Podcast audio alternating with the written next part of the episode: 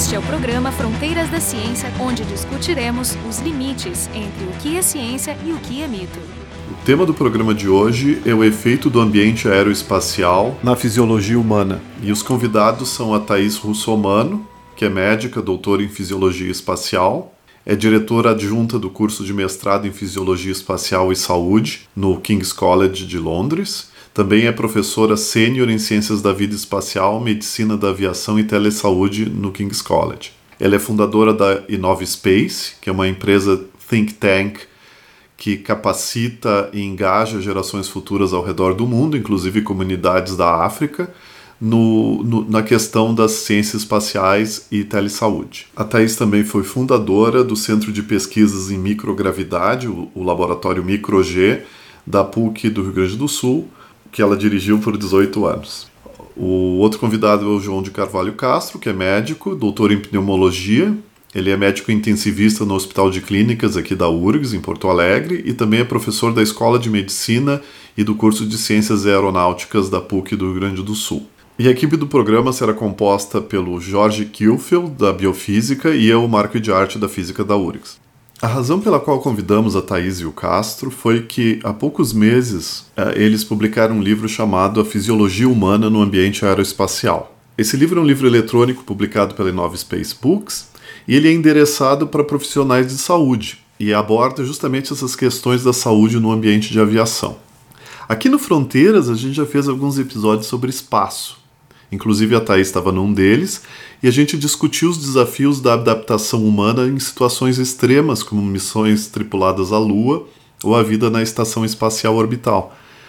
Mas é também interessante discutir o ambiente de aviação, que é um ambiente muito familiar para nós, mas o fato de ser familiar não significa que não represente desafios à saúde. Assim, eu queria começar perguntando quais são esses desafios. É, eu acho que vale a pena, Marco, até a gente lembrar uma situação, né? A possibilidade do, do ser humano se distanciar do solo, né? Do nível do mar e, e ascender na atmosfera, tem aí uma história de é, 114 anos, se a gente for bairrista aqui falar do, do Santos Dumont, né? Um pouco, um pouquinho antes com os irmãos Wright, mas é, é verdade, mas enfim. Não, é verdade, é, certamente. É. O Santos Dumont realmente mostrou que era voar com o mais pesado que o ar, uma comprovação científica, né? Ele fez isso chamando a comunidade científica para assistir, fazendo isso publicamente, fazendo isso com a imprensa. Ele realmente caracterizou ali o seu case de sucesso ali, né? Voo autopropulsionado, sim. É. Isso, os irmãos Wright não era.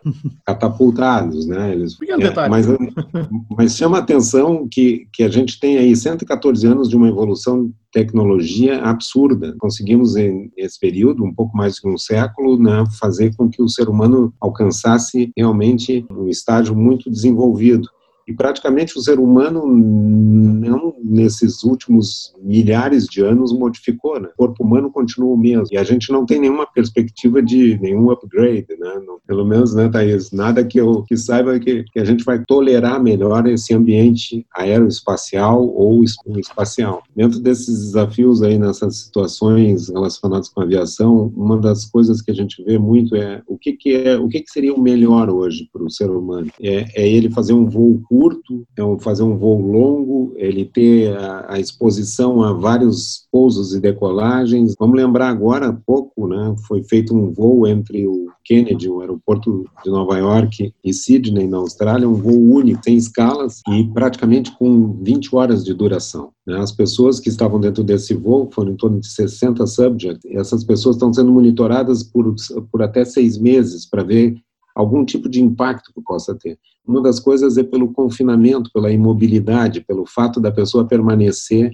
é, sem a sua atividade, né, fazendo uma, uma predisposição para fenômenos tromboembólicos, né, para situações relacionadas com a estase venosa, com a estase circulatória. Outras coisas estão relacionadas aí também a, a essa fadiga de voo, né, está submetido a ruído, vibração, confinamento, a imobilidade, o ambiente seco, o ar, é, a umidade relativa do ar aí na faixa de em torno de uns 15% dentro de um avião ao término do voo. E só para dar uma ideia, se, se vocês puderem escolher um voo, vocês saibam previamente como é que está a condição do voo, o mesmo tipo de equipamento, se vocês voarem com um voo lotado, ele é melhor o ar que um voo, vamos dizer assim, vazio. Por quê? Porque existe a parte da umidade relativa do ar vai ser mantido pelo vapor d'água que vai ser exalado pelos passageiros durante o voo. É, realmente, assim, é, voar né, é partir de um ambiente seguro, adaptado do organismo para uma área onde a gente fica sujeito a, alguns é, efeitos importantes. Um deles é a rarefação do ar. Né? Então, a gente, no momento que acende na, na atmosfera, a gente começa a, continua sendo ofertado para o organismo uma mistura com as mesmas proporções gasosas, né? o nitrogênio sendo predominante, o oxigênio tendo ali em torno de 20,9% dessa mistura, só que como a, existe uma redução da pressão parcial ascendendo na atmosfera, nós estamos oferecendo menos oxigênio para o organismo. Então, aí já foi uma das primeiras barreiras. Se a gente for falar da aviação hoje moderna, a pressurização de cabine é uma situação para impedir que o interior da cabine se, se, equalize com o que tem fora, que é muito adverso. Né? É incompatível com a vida, por exemplo. A 10 quilômetros de altitude, a temperatura beira 50 graus negativos Celsius. Né? A rarefação do ar ali é tão importante que impede que qualquer ser humano respire ou viva, né? Tem vários casos até de, de relatos, né, de, de pessoas que morreram tentando viajar dentro eh, da parte externa do avião, né, acomodados de alguma maneira. do trem de pouso. Compartimento trem de pouso, isso. Claro, por um completo desconhecimento, a pessoa achou que entrando ali, cruzaria o Atlântico, chegaria no outro lado depois de algumas horas vivo, né? E aí, como o Cássio ressaltou bem, a questão da, da temperatura, da, da, diminuição da pressão eh, barométrica importante, isso tudo não permite que a vida resista, né? Nós somos seres terráqueos e terrestres, né? Nós somos moldados pela Terra e ao mesmo tempo nós somos seres que não voam, nós somos terráqueos e terrestres. Então é, isso fica bem claro nessa área de trabalho que eu e o Castro atuamos já há bastante tempo os aviões eles não pressurizam na subida, ah, mantendo a exata pressão de uma atmosfera por questões práticas, dizer, fuselagem, peso, é, e resistência mecânica, o avião ia ficar, uma, ia virar um é, blindado para fazer é, isso. E, e, a massa gasosa também pesa, né? Rouba também. Aí uma... Também. É, então, uh, qual é o máximo da pressão que se atinge em média, assim? A altitude máxima de cabine é 8 mil pés. Ou seja, tu não podes voar com altitude de cabine superior a 8 mil pés, em torno de 2.400 metros, e tem uma pressão barométrica de 564 milímetros de mercúrio. Em torno de 70% então, da atmosfera. Se a gente for pensar na variável biológica da ligação do oxigênio à hemoglobina, né, a saturação da hemoglobina, nós consideramos que o, o ser humano, vamos dizer assim, vive adequadamente até uma altitude teto máxima assim de 10 mil pés. Claro, vocês vão perguntar, bom, mas 10 mil pés, La Paz fica acima disso, né?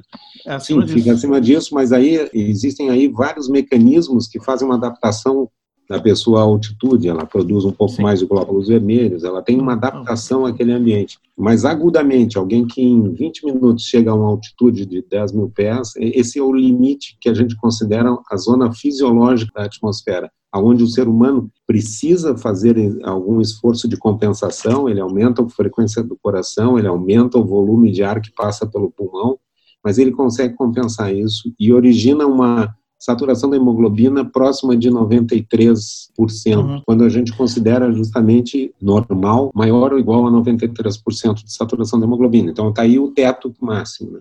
Isso é interessante porque o que, que, muda, por exemplo, a cabine estar lá a 8 mil pés, mais ou menos equivalente à altitude da cidade do México, é que nós que vivemos mais próximo do nível do mar, nós vamos ter que passar por algum tipo de esforço para fazer que a fisiologia se mantenha. Aumenta a frequência cardíaca, aumenta o volume respiratório. E no mínimo vai acontecer de, por exemplo, decolar para visitar a Thaís, voar 12 horas para Londres e chegar lá e dizer, bah, cansado, estou com sensação, dormi, mas não, não descansei, dor de cabeça. Isso pode ser resultado dessa diminuição dessa hipóxia hipobárica. Né? Então, assim, essas condições todas estão sendo estudadas para ver, inclusive do ponto de vista de trabalho da equipe que vai voar. Por exemplo, um avião que voa 20 horas, o que, que ele precisaria? Quantos pilotos? quantos comissários? É muito importante ver essa questão do, da tripulação, se tem a responsabilidade, digamos, de, de manter essa tripulação, de manter esses pilotos saudáveis para executar os seus trabalhos, né? mas tem ainda o passageiro, né? São 300 pessoas dentro de um avião e esses passageiros vêm de todas as idades, de, com todos os seus problemas médicos, e pessoas da, da terceira idade viajam mais, e, e isso levanta né, uma questão muito importante, que é a falta do entendimento dos médicos sobre a medicina aeroespacial, porque nas universidades, nas faculdades de medicina, não se ensina medicina aeroespacial. Apesar dos próprios médicos, dos seus pais, dos seus colegas e muitos dos seus pacientes viajarem de avião, isso é desconhecido. Então, a gente, até uma das coisas que eu e o Castro, durante os anos todos que lecionamos juntos na PUC, a Medicina Aeroespacial, dentro da, da ex-Faculdade de Ciência Aeronáutica, hoje curso da Ciência Aeronáutica, sempre ressaltamos a primeira aula, né? Normalmente, nós, médicos, tratamos de uma pessoa doente num ambiente sadio. Então, digamos, aqui na Terra é um ambiente sadio, supostamente, eliminando a poluição. Na aviação, nós temos um ambiente doente, naquele momento, as pessoas devem estar sadias para poder uh, viajar. Mas muitas vezes existe a combinação. Né? Existe o ambiente doente, que é o ambiente de cabine, ou seja, o ambiente doente no sentido de ser diferente da Terra e que uh, se torna um pouco mais hostil para o ser humano. E o passageiro, que não deixa de ser um paciente, uma pessoa que tem uh, limitações, seja pulmonares, neurológicas, cardiovasculares, está tomando algum tipo de medicação que nesse ambiente doente ele pode exacerbar sua doença básica e seus sintomas. Então isso é uma coisa importante. E ainda tem o, o extremo maior, que é quando tu usa uma ambulância aérea onde tens uma pessoa criticamente doente e tu tens um ambiente também doente. Né? Então não é só o ambiente uh, da, da cabine no sentido da atmosfera da cabine, nós temos que pensar também nessa questão do ruído, da, vibração, da aceleração, da desorientação. Então, tudo isso somado é um ambiente que não deixa de ser um ambiente hostil. E o meu grande apelo, assim, nunca foi ouvido por nenhuma faculdade de medicina, não só no Brasil, mas mesmo aqui no exterior, aqui em Londres e em outros lugares que eu tenho licionado, aqui na Europa, próprios Estados Unidos, é, é a falta do conhecimento do médico sobre os aspectos relacionados à fisiologia aeroespacial, em relação ao ambiente de cabine, etc., e como o seu paciente que é cardiopata, que tem uma doença pulmonar crônica, um fumante crônico, ou um paciente que teve um AVC, ou um paciente que foi recentemente submetido a uma cirurgia, ou um paciente que é alcoólatra e bebe muito e vai beber durante o voo, se o voo é de longa duração vai beber muito. Inúmeras situações que a gente pode trazer para os médicos e eles vão ter mais dificuldade de chegar a um consenso se aquele passageiro pode ou não voar, como disse o caso, que tipo de voo ele vai tomar, é um voo que vai ter várias subidas e descidas, porque vai ser um voo com muitas conexões, ou é um voo que ele vai fazer de muito de longa duração, de, é, tudo isso é muito importante. E ainda tem um outro aspecto da medicina espacial, que eu acho que eu gostaria muito de ressaltar aqui, que talvez seja o tema do nosso próximo livro, que é exatamente a, as emergências a bordo que o passageiro acaba uh, sofrendo em função do ambiente a que ele está submetido, em função das medicações, das doenças, ou até mesmo de, de acidentes a bordo que possam ocorrer, digamos, uma abertura de um compartimento superior, onde tem malas e aquela mala cai na cabeça de alguém, um fator importante também é pensarmos na interação desse ambiente e o uso das medicações dela. Existem medicamentos que podem, vamos dizer assim, ter potencializado alguns efeitos adversos justamente no ambiente de cabine. Às vezes existe uma certa cultura popular, assim, de que uma vez que eu vou voar, por exemplo, eu sou asmático, eu não devo usar o spray que eu uso para tratar minha asma, por quê? Porque eu vou estar num ambiente pressurizado ou numa cabine. A gente vê, às vezes, orientações muito falhas, assim, em, em trazer o bem-estar da pessoa pela adequação entre o uso de medicamentos e o ambiente. E muitas vezes não precisa nem ser uma doença, como a gente está imaginando, ah, uma, um paciente que tem um problema né, grave, digamos, de coração, de pulmão, assim, uma, ah, pode ou não voar, provavelmente né, pode ter alguma intercorrência a bordo. Pode ser uma sinusite, um resfriado, uma gripe, que faça obstrução, né, de, é um, é, não, não é um paciente grave, ah, tem problema neurológico, uma cirurgia de grande porte, não, nós estamos falando do básico, assim, quantas pessoas entram no avião e estão gripadas ou estão com uma sinusite? E isso pode ser extremamente complicado. Existe uhum. também até uma coisa boba, que é, boba não é, mas assim, digo boba no sentido do, no contexto de outras doenças mais graves, pode ser um abscesso dentário. A dor de, de um abscesso dentário, de alguma lesão dentária que tenha formação de gás, esse gás possa se expandir e comprimir, comprimir o nervo, né? nervo é horrível, pela mudança né? barométrica, é, faz o é, piloto ter que hum, alternar custa, voo custa e olha caro. o custo que é isso por um dente maltratado. É. Eu queria perguntar uma coisa. Alguns anos atrás se noticiou dessa adolescente brasileira que faleceu num voo quando voltava de férias dos Estados Unidos para o Brasil. Como é que acontece que uma, uma pessoa jovem, saudável, mas aparentemente com um quadro gripal, morra num voo? Como é que isso acontece? É, aí realmente o importante, Marco, é entender que era um quadro gripal mesmo, síndrome gripal. Era um ah. quadro onde ela tinha uma, vamos dizer assim, uma doença sistêmica viral, né? Eu não conheço detalhes assim tão claros, mas ouvindo a história, vê-se bem aí a, a, situação de uma pessoa, graças a ela ser jovem, ela ter mecanismos de buscar uma compensação mais efetivos do que uma pessoa mais idosa. Então, ela tem reserva, vamos dizer assim, para algumas situações. Então, ela teve um comprometimento, muito provavelmente, uma pneumonia viral, fez com que ela diminuísse o aproveitamento do oxigênio ventilado por ela, né, pela ventilação pulmonar, e na condição de cabine ela teve piora. Se eu não me engano, ela até inclusive o, o avião pousou, ela foi atendida novamente e no segundo voo é que ela ela faleceu, se não é, me engano. O médico permitiu, acho que eles pararam no Panamá, faziam uma escala, escala no Panamá, escala. Ele, ela foi avaliada e foi dada a ordem dela seguir voo, né? Justamente, Thais, assim, é isso que eu queria chamar a atenção, que ela teve a piora na primeira etapa do voo, ao voltar para o solo, ela voltou a recriar uma condição melhor para ela. Aparentemente estava estável novamente, né, quando ela foi submetida novamente ao voo seguinte. Então, assim, temos uma adolescente assim, tem um adulto jovem, uma, uma jovem, eu acho que tinha menos de 30 anos, que fez um voo, se eu não me engano, de Bali para Inglaterra, com escala, e que ela tomou sedativo para deitar, dormir, passar o tempo todo lá. Ela era ígida, inclusive, parece que tinha um perfil de atleta. Só que ela usava o sedativo, ela ficou imóvel e ela fez uma embolia pulmonar maciça importante, né? E aí está aí uma situação onde ela enfrentou em torno de 26 horas de voo, usando o sedativo, ficando imóvel e ficando sujeita a essa, essas situações. Aproveitar uma, um momento para dizer assim, voar é maravilhoso e saudável para a maioria das pessoas. Isso é muito bom, até, isso faz realmente um bem incrível, né? Vamos falar ali pra, por essa Globetrotter que está aqui na nossa frente, que é a Thaís, que se ela pudesse eh, contar o número de horas de aeroporto e de avião, eu acho que dá uma vida inteira aí, né? Então, assim... Mas deixa eu até comentar uma coisa assim que eu acho que é importante trazer para o público, assim, uma é, situações até bem comuns, né? A pessoa totalmente saudável, uma pessoa que não tem nenhum problema maior, uma pessoa de 40 e poucos anos, digamos, está voando, e uh, resolve, porque se oferece a bordo bebida alcoólica, né?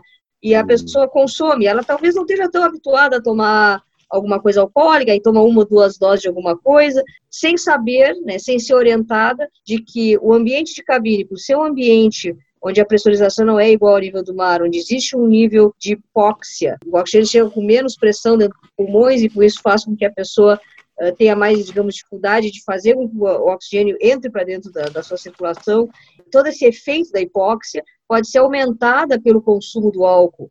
Se diz que um, uh, um drink no voo corresponde a três drinks no solo, né, aproximadamente. Então, às vezes, assim, a pessoa fuma, é fumante, não vai fumar durante o voo, mas é fumante. A pessoa uh, não gosta muito de voar, pode ficar preocupado, quer dormir mais, aí toma um tranquilizante, como o Cássio estava comentando, e ainda em cima disso toma uma ou duas doses de alguma bebida alcoólica ofertada gratuitamente nos voos. Então, somando tudo isso, a pessoa pode, pode ter algum tipo de reação, e já se ouviu casos, né, onde hum, pessoas até se tornam mais uh, psicoativas, Agitado. mais agressivas, e essa pessoa pode nem achar que tem alguma coisa com álcool, porque ela tomou só uma dosezinha ali, tomou um, um vinhozinho, eu não sei o quê. Só que esse vinhozinho, na verdade, tem um efeito muito maior em função ao ambiente de cabine.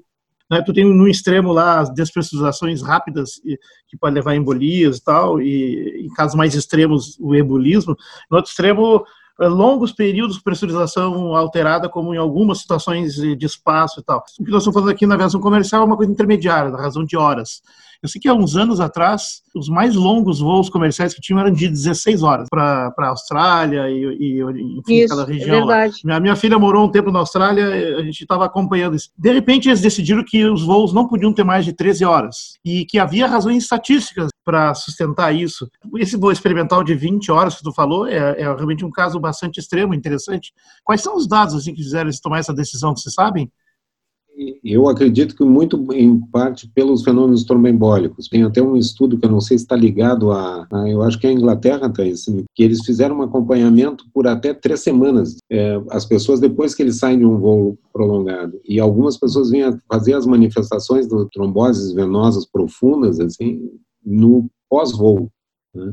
Ah, o problema é depois. É, não necessariamente ocorre durante o voo. Acontece mais depois, mas é, é, em decorrência do voo, né? em decorrência desse sedentarismo assim dentro do voo, né? Tem solução para essa coisa da movimentação? Não dá para todo mundo levantar ao mesmo tempo, né?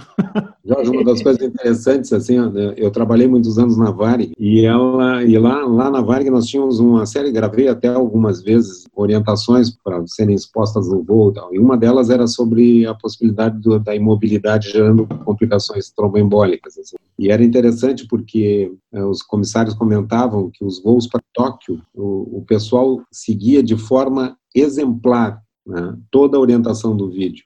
Inclusive, todos eles se exercitavam simultaneamente. Então, os japoneses, por aquela, por, aquela, por aquele rigor da eu vou fazer.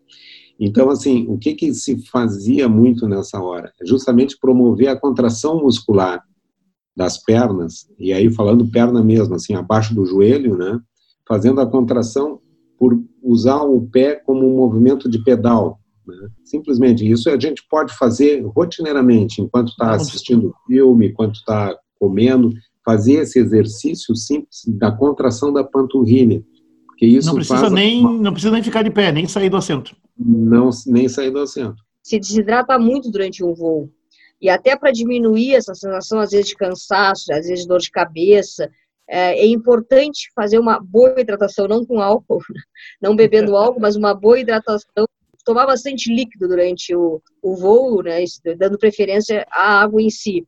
E isso também ajuda, ajuda nesse, nessa questão do, do tromboembolismo. Tem que estar bem hidratado e, obviamente, esse exercício que o Cássio estava comentando, né? Ou quem pode levantar, levantar de vez em quando, dar umas caminhadas, ir até o banheiro, até ir lá pegar a sua própria água para beber, voltar, sentar, etc coisas que eu aconselho é não beber álcool durante o voo, né? Eu sei que aquela coisa vem meio que né, convidativo, em geral quem está voando, está voando com saúde, né? Assim, saúde, assim, tá, tá, tá, se imagina saudável, se imagina bem, né? Então, acho que é, é bom lembrar que o álcool no, no, voo, ele tem efeitos no nosso sistema nervoso central muito similares ao da hipóxia, uma coisa casa na outra, e acaba podendo causar problemas e ao mesmo tempo tentar evitar o tranquilizante, né, se puder, para não ter essa imobilidade muito grande e se hidratar bem. Castro, tu ia falar alguma coisa? Não, não, é mais até que o efeito, um dos efeitos do álcool também é fazer com que a gente se desidrate, né? Agudamente, Sim, então, no momento que a gente. É, esse aumenta, é o principal, talvez, o primeiro, né? É, agora, certamente, é, uma das coisas que talvez até, não sei se, se vou mexer num abelheiro aqui, mas é simplesmente assim, para que a gente possa considerar o momento que nós estamos vivendo e a situação, né? É, a questão do se o ambiente de cabine é um ambiente seguro em relação a contaminações, por exemplo. Eu digo para vocês, a forma com que se, se pressuriza a cabine e se renova o ar dentro da cabine, agora, por exemplo, está proibido renovar maciçamente o ar, depois de uma série de evoluções nos aviões a turbina, o que aconteceu foi que atualmente se consegue fazer a renovação do ar eh, numa proporção muito menor do que a refiltrar esse ar, reaproveitá-lo. Então, hum, esse reaproveitamento... É, seria capturar o ar de fora e trocar pelo da cabine de dentro, sangrar, sangrar a potência das turbinas hum. no sentido de pressurizar o avião pela potência certo. Fazer com que se module a temperatura no sistema da pressurização. Então, a gente está uhum. comprimindo um gás, a gente está fazendo com que isso possa, de alguma forma, né, controlar esse mecanismo da temperatura. Quando se criou o filtro EPA, né, o filtro de alta performance, que inclusive filtra bactéria, partícula viral, tudo, ele tem uma segurança muito boa se conseguiu iniciar um reaproveitamento do ar de cabine. Isso aumentou a autonomia dos aviões. E é interessante que a gente chame a atenção que é, existe um sistema de liberação do ar pela porção superior nas laterais da cabine, é, junto ao coloca a bagagem de mão, e um reaproveitamento desse ar no mesmo segmento do avião, de forma contínua, fazendo com que Sim. haja um fluxo quase laminar ali.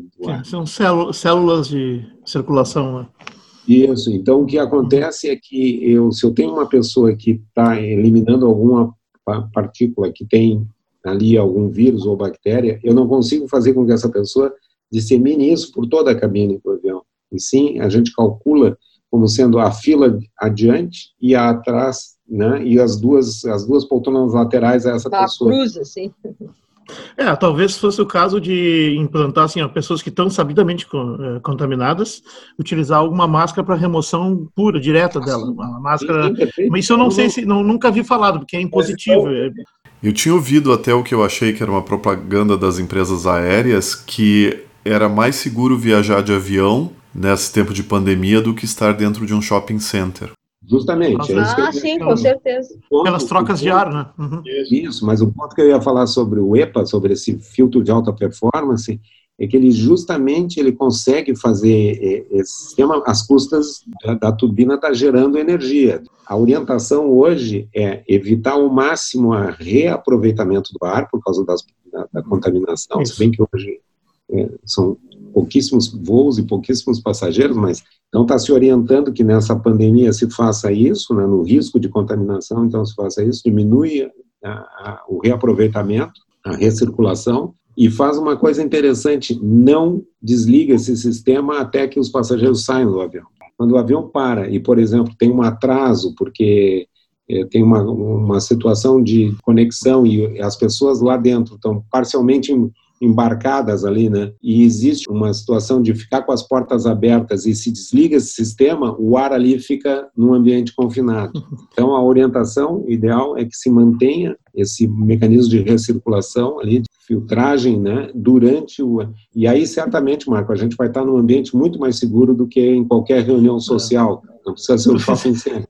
Foi bom que tu levantou esse assunto, porque todos nós somos meio que preocupadíssimos que em poucas semanas vão ter que voltar a dar aula em ambientes fechados. E como ah, vamos lidar com isso? Podia dar aula dentro dos aviões que não estão voando. É, vamos ter que alugar avião para dar aula. Mas assim, ah, eu estava pensando, eu, eu, tenho no laboratório lá uma, um criatório de animais, um biotério, e ele tem dois exaustores, né? E eu tenho um cálculo exato de renovação de, da atmosfera lá que, que é padrão, que é necessário.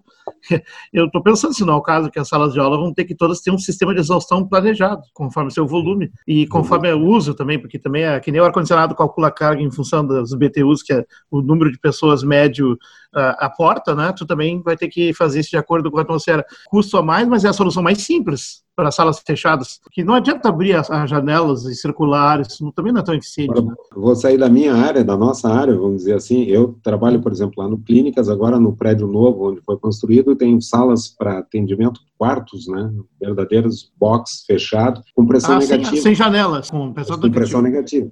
Então a gente tem aí uma forçosamente uma renovação do ar ali e uma é verdade. evitar o confinamento desse ar nesse ambiente. Mas vamos pensar aqui numa outra coisa que teoricamente estava ali, sempre aliado a lazer, uma, uma prática saudável. Quem de nós aqui vai se sentir à vontade de ir numa academia? Pois é, pois é. Bom, eu já não vou, então não tenho esse risco. Agora imagine, imagine a gente numa esteira, num lugar hiperventilando, né? Por exemplo, eu não sei de onde saiu esse dado, mas se fala hoje que alguém correndo na rua deve manter um distanciamento de 20 metros. É, isso eu vi. A Thaís tem a experiência de caminhar na beira do Tamisa lá, 2 meters, né, Thaís? Que é 2 metros de distância mínimo, caminhada. né? É, na caminhada.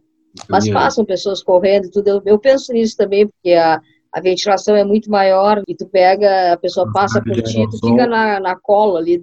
No que se refere a ambientes confinados, um colega nosso da Universidade Federal Fluminense, o Daniel Stariolo, ele calculou o tempo que essas micropartículas de aerossol, que são produzidas durante a respiração e podem estar contaminadas com vírus, quanto tempo elas ficam em suspensão no ar de um ambiente confinado como uma sala ou uma loja. E a conclusão dele foi que durante 15 horas essas micropartículas podem estar em suspensão. É tudo muito preliminar, a gente também tem que evitar a paranoia, porque de fato tem muito dado alarmante. Esse é um pouco alarmante. Eu tinha amigo que estava dizendo, tem um amigo que mora na, na, do outro lado da avenida, na frente do Hospital de Clínicas, e ele ouviu falar esse dado e escreveu lá, meu Deus, eu deixo minha janela aberta, então vem aquela nuvem do hospital ali, enfim. Esse foi o Fronteiras da Ciência. Os convidados foram os médicos Thais Russomano, do King's College de Londres, e o João de Carvalho Castro, da PUC-RS. Pessoal do programa, o Jorge Kilfield, da Biofísica, e eu, Marco de Arte, da Física da URGS. O programa Fronteiras da Ciência é um projeto do Instituto de Física da URGS.